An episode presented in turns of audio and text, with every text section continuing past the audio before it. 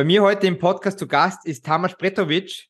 Tamas ist Co-Founder CEO des Health Tech Startup Gesund im Sitz, mit Sitz in Wien, Büros in Budapest und auch in London.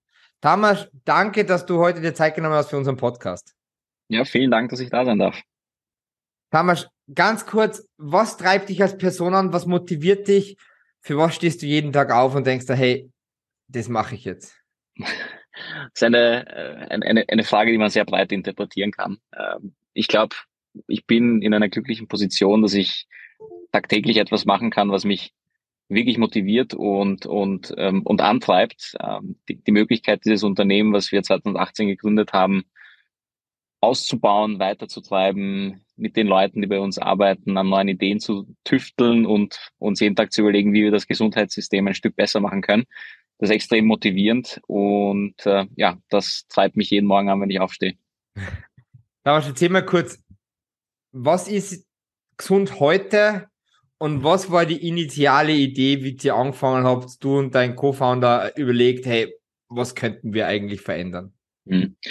Also wir haben eigentlich mit einem Problem angefangen und nicht mit einer Idee. Und das Problem war, dass es im Gesundheitssystem eine immer breitere äh, Kluft gibt zwischen dem Angebot im System an Menschen, an Ärzten, Pflegern etc.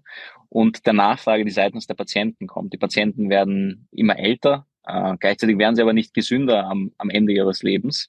Ähm, es gibt strukturelle Veränderungen im System. Ähm, Menschen wandern aus den ländlichen Regionen in die Städte ab. Hausärzte werden immer älter und es kommt keine neue Generation nach. Und die Mischung aus diesen Problemen führt einfach dazu, dass ähm, ja immer weniger Zeit für die Interaktion zwischen Patient und Arzt bleibt. Ja, die durchschnittliche Interaktionsdauer in Deutschland beträgt mittlerweile nur noch fünf Minuten zwischen Arzt und Patient. Und Deutschland ist ja eines der am besten gefundetsten äh, Gesundheitssysteme der Welt und diese Zahl ist deutlich auch, ja. geringer, wenn es woanders ist. So, und das war das Problem, mit dem wir angefangen haben. Und wir haben verschiedenste Lösungsansätze dafür gehabt. Am Anfang wollten wir einen Telemediziner machen, sind aber dann recht schnell draufgekommen, dass man damit nicht unbedingt das Problem löst, ähm, weil du ähm, ja einen Arzt rausnehmen musst aus dem System und ihn vor die Kamera setzen musst, damit er mit dem Patienten interagiert. Dann haben wir gedacht, ja, gut, dann muss es irgendwie automatisierter gehen. Die Information für den Patienten muss digital und automatisch entstehen. Ähm, aber wir wollten das irgendwie als eigene App, als B2C-Lösung machen, haben das dann auch entwickelt, auf, äh, auf den Markt gebracht, es hat sich dann aber als Geldverbrennungsmaschine herausgestellt. Also die Idee war schon ganz richtig, aber, aber das Business Model hat noch nicht ganz geklappt. Und aber es waren haben, aktive User drauf. Also es war wirklich, ja, ja, genau, es war im genau, Markt wir, und es haben Leute benutzt.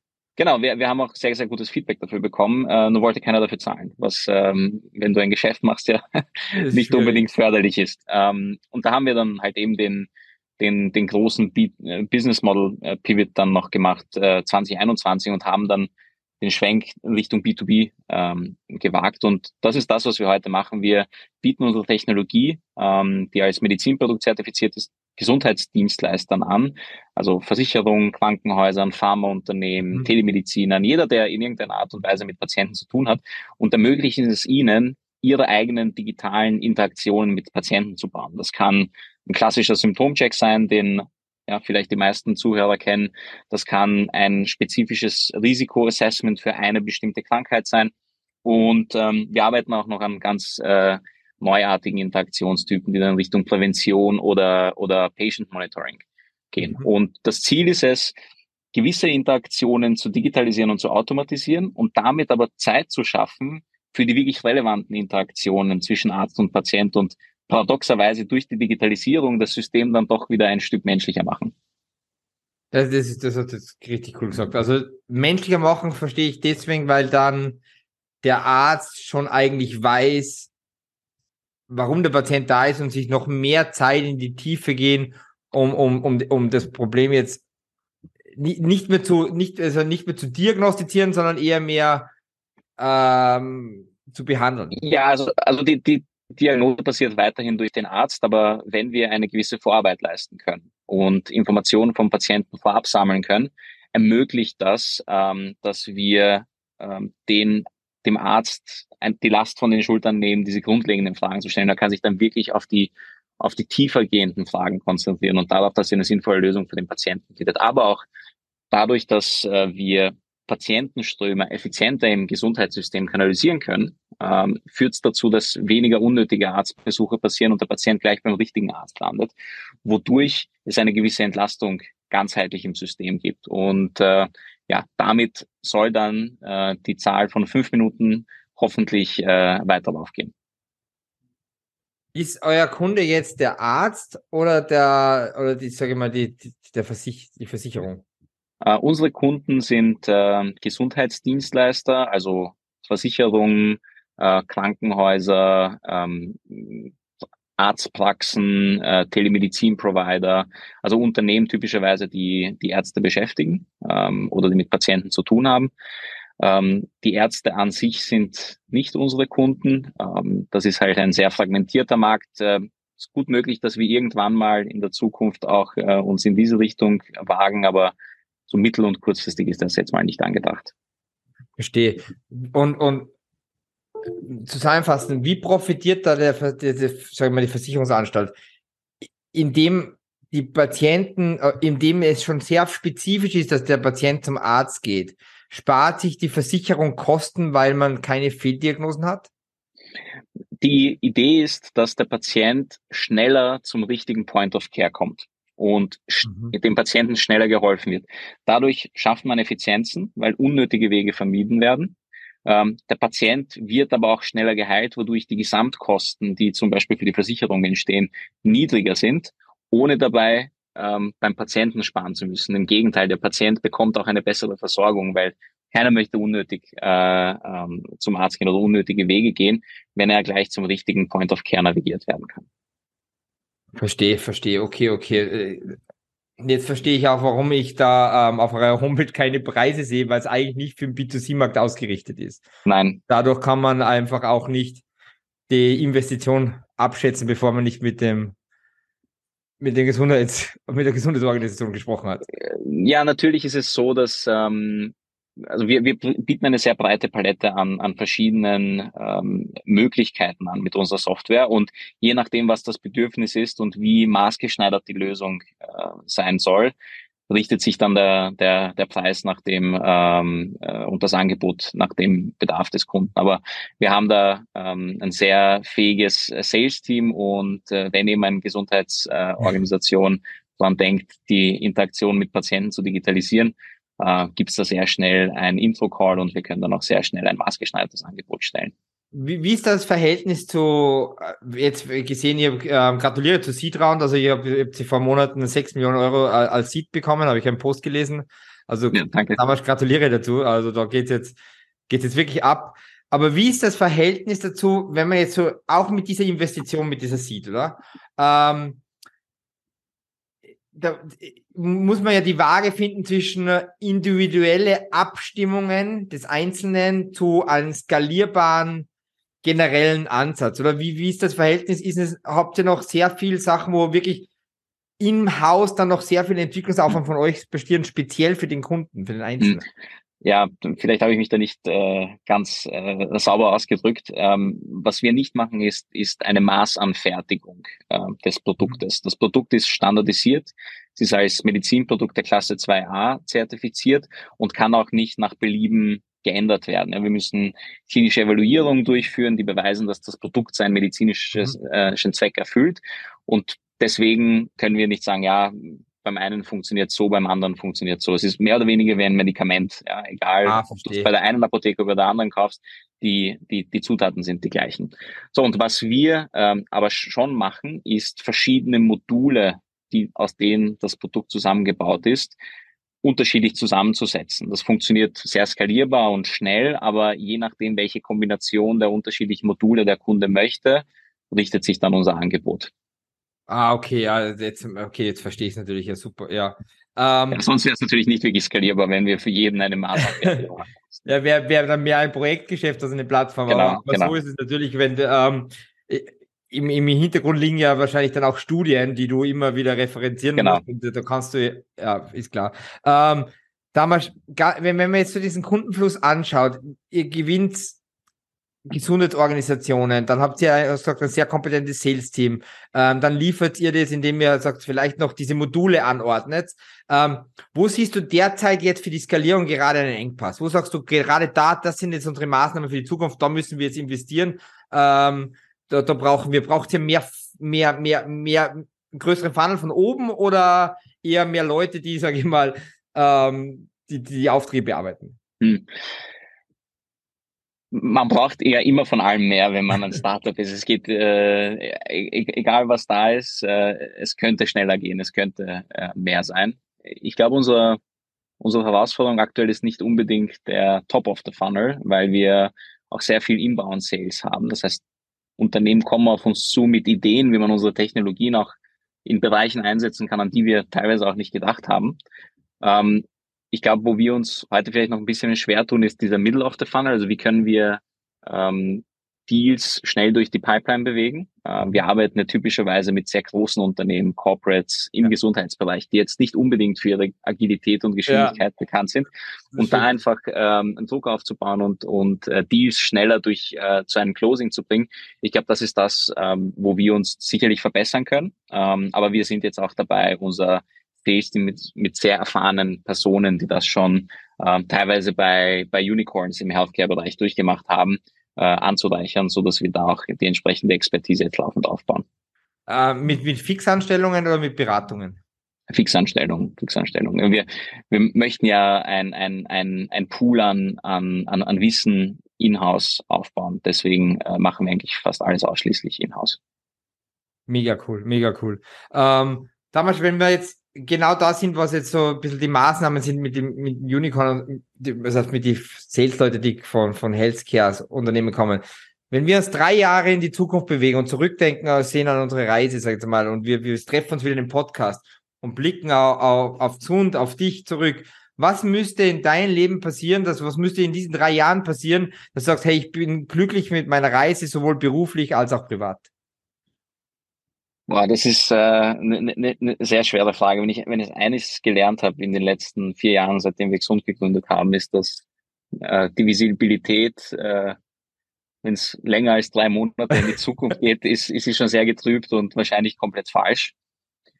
Ich glaube, ähm, ein Ziel ist es für uns sicher, ähm, geografisch zu wachsen und auch was die, ähm, was die, die, die Verticals betrifft, zu wachsen. Ähm, ich bin sehr gespannt, welche neuen Use Cases wir für gesund entdecken werden über die nächsten Jahre. Ich bin mir sicher, dass wir aktuell noch an der Oberfläche kratzen und die, und die Use Cases, die wir heute haben, nur ein Bruchstück dessen sind, was möglich sein wird mit der Technologie. Wir sind ja heute sehr stark auf, auf Europa fokussiert. Ähm, ich hoffe, dass wir in drei Jahren äh, bereits auch sehr aktiv sein werden äh, in den USA und hoffentlich wohl auch schon eine lokale Präsenz haben werden. Und ähm, ja, ich hoffe, bis dahin werden wir schon unsere Series A geraced haben und werden weiterhin stark auf einem Skalierungskurs sein. Aber ich glaube, alles andere genauer äh, festzumachen ist, äh, ist recht schwierig. Jetzt habt ihr ein Büro in London und in Budapest. Wie, wie, wie, wie, wie, wie ist diese Konstellation entstanden? Wien, London, Budapest? Hm. Also ich bin ja gebürtiger Ungar bin aber mit zehn nach Wien gezogen, wo ich unter anderem auch den Lukas, einen meiner zwei Co-Founder, kennengelernt habe in der Schule. Also wir kennen uns auch schon recht lange. Und habe aber natürlich. In der, in, in der, äh, im Gymnasium oder der Hauptschule hauptsächlich kennengelernt? Naja, das, also ich glaube, die Definition war Mittelschule, äh, also mit zehn Jahren. Und, und, und dann jetzt gemeinsam, oh, das ist mega. Ja, also wir kennen, wir kennen uns seit, äh, wow. äh, seit 23 Jahren. Oh, also, das ist genial. Ja. Ja, das ist, äh, das, das, das, das hilft auch mal, wenn es Konflikte gibt. Also. Ist der dritte Co-Founder dann einer, ein Engländer? Nein, nein, nein, der ist auch Ungar. Also wir sind, wir haben, sind zwei Ungarn und ein Österreicher. Also äh, das Londoner Büro ist ja sehr frisch, das gibt's ja seit ein paar Monaten und das Londoner Büro ist unserer Wachstumsstrategie in Richtung anglosächsischer Raum zu verdanken. Also das ist das hat keinen, äh, keinen tieferen Hintergrund. Ähm, Wien und Budapest ähm, sind von Anfang an da. Wir hatten tatsächlich auch in Budapest schon ein Büro, wo wir in Wien noch in meinem Wohnzimmer gearbeitet haben. Und ähm, ja, eben, wie gesagt, ist ich bin günstiger. gebürtiger. Ist auch günstiger. Ich bin gebürtiger Ungar und, und es hat sich halt dementsprechend angeboten, dass wir gewisse Teile des Unternehmens in, in Budapest ansiedeln. Wir wollten aber jetzt nicht irgendwie mit externen Entwicklungsfirmen zusammenarbeiten, sondern wir wollten schon tatsächlich organisch ein eigenes Team aufbauen. Äh, und das haben wir auch getan. Und ich glaube, aktuell arbeitet die Hälfte äh, des, äh, des Teams in, im Büro in Budapest. Das ist ein sehr Dev-Heavy Office, also mhm. die meiste Entwicklungsarbeit passiert in Budapest, aber auch viele unserer Ärzte sind zum Beispiel dort ähm, und jetzt auch immer mehr andere Funktionen. Verstehe. Wer von, von die drei Founder ist äh, eher, geht in Richtung CTO bei euch? Ähm, wir haben tatsächlich keinen CTO im Founding-Team. Ähm, das war auch eine Kritik, die wir am Anfang äh, öfter von den Investoren äh, gehört haben. Aber wir haben dann eben sehr früh sehr kompetente und loyale Mitarbeiter gefunden, ähm, die uns im, im, im Development unterstützt haben. Und der Anwasch, der tatsächlich die erste Person war außerhalb des Gründerteams, äh, der für gesund gearbeitet hat, ähm, der ist heute unser Head of Development und leitet auch das Büro in Budapest.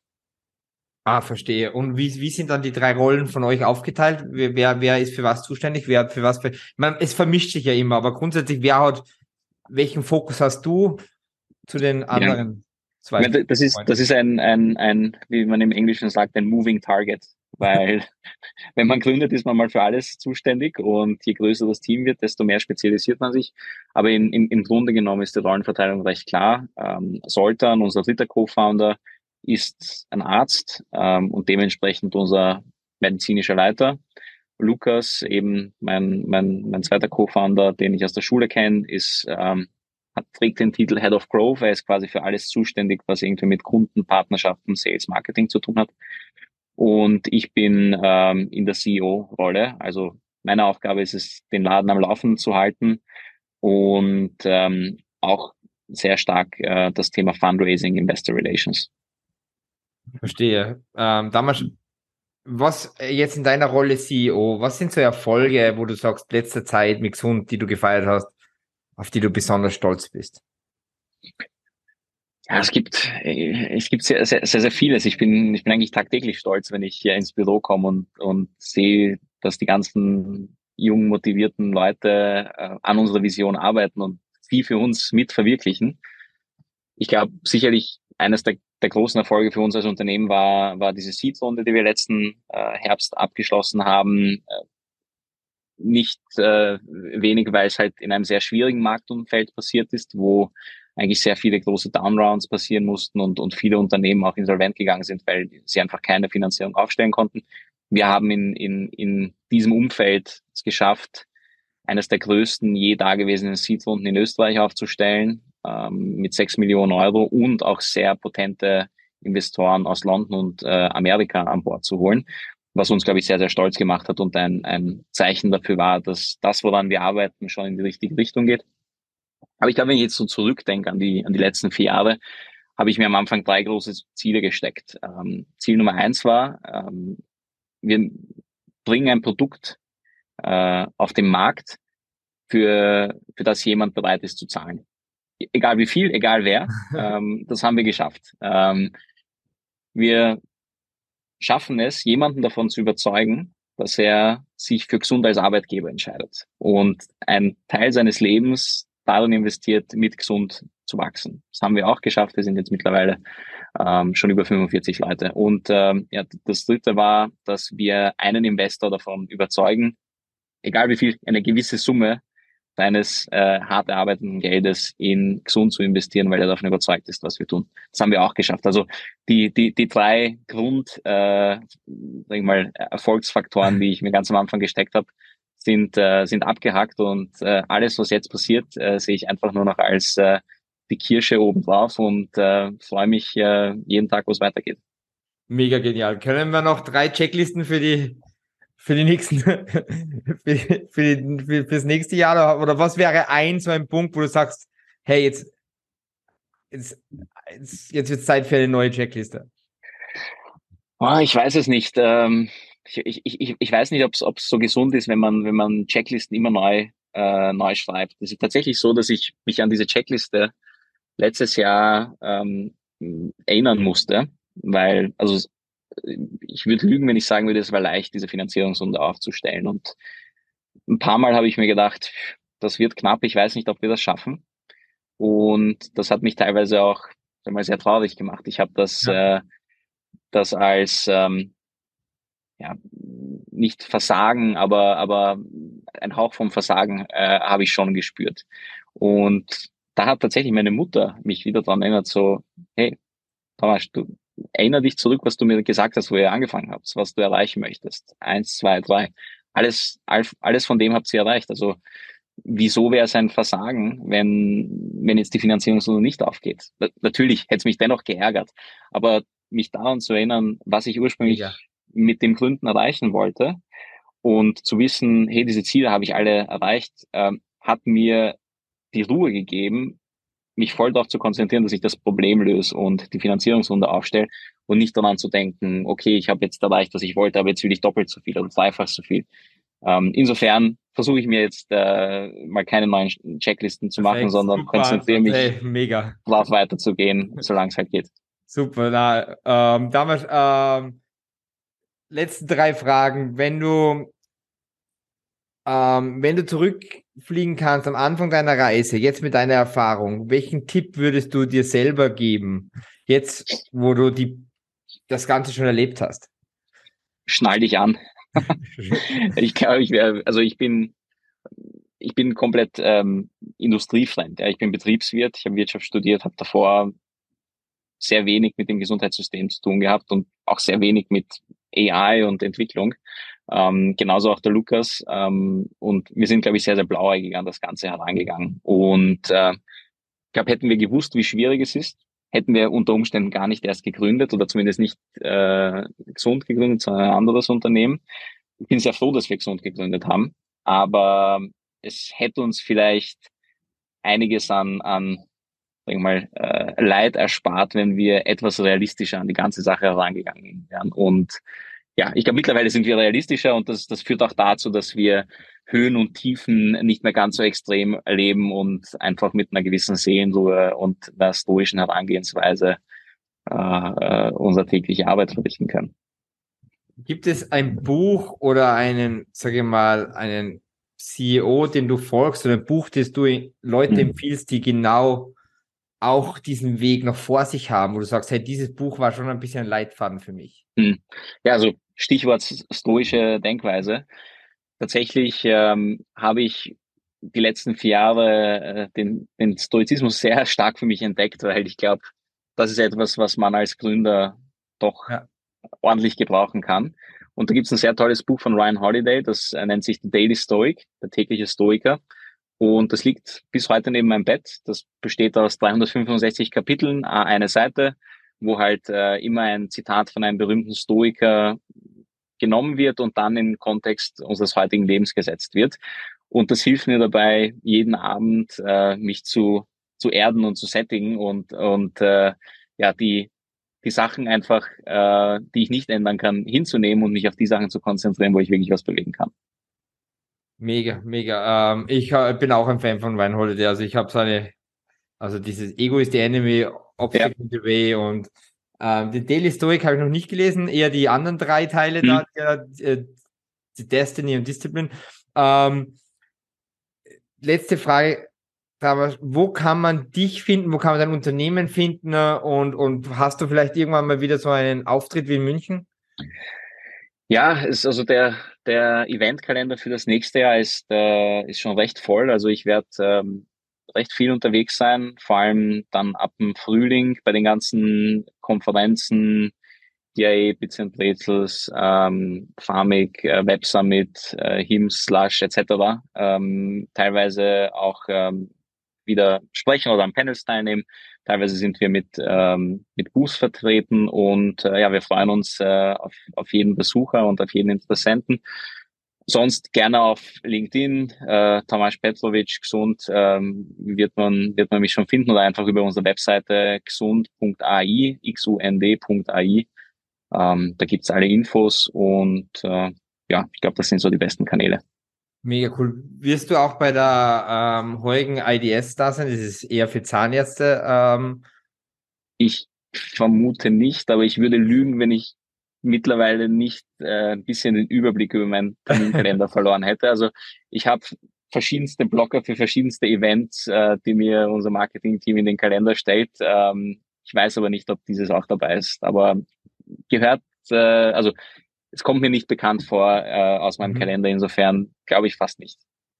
Okay, okay. Ähm, damals, du danke vielmals, dass du ähm, Teil vom Podcast die Zeit genommen hast in, de, in ja bitte in so einer gerade stressigen Phase, wo, wo du dich befindest. Aber ich wünsche dir alles, alles Gute. Ich hoffe, ihr werdet das nächste Juni-Jahr in Österreich. Das glaube ich wäre dann vielleicht, weiß ich nicht, das zweite. Ähm, oder und ähm, ich wünsche dir alles, alles Gute und ja, viel Erfolg und dass du wirklich weiterhin die, die Gesundheit so positiv beeinflusst mit gesund als, als bisher.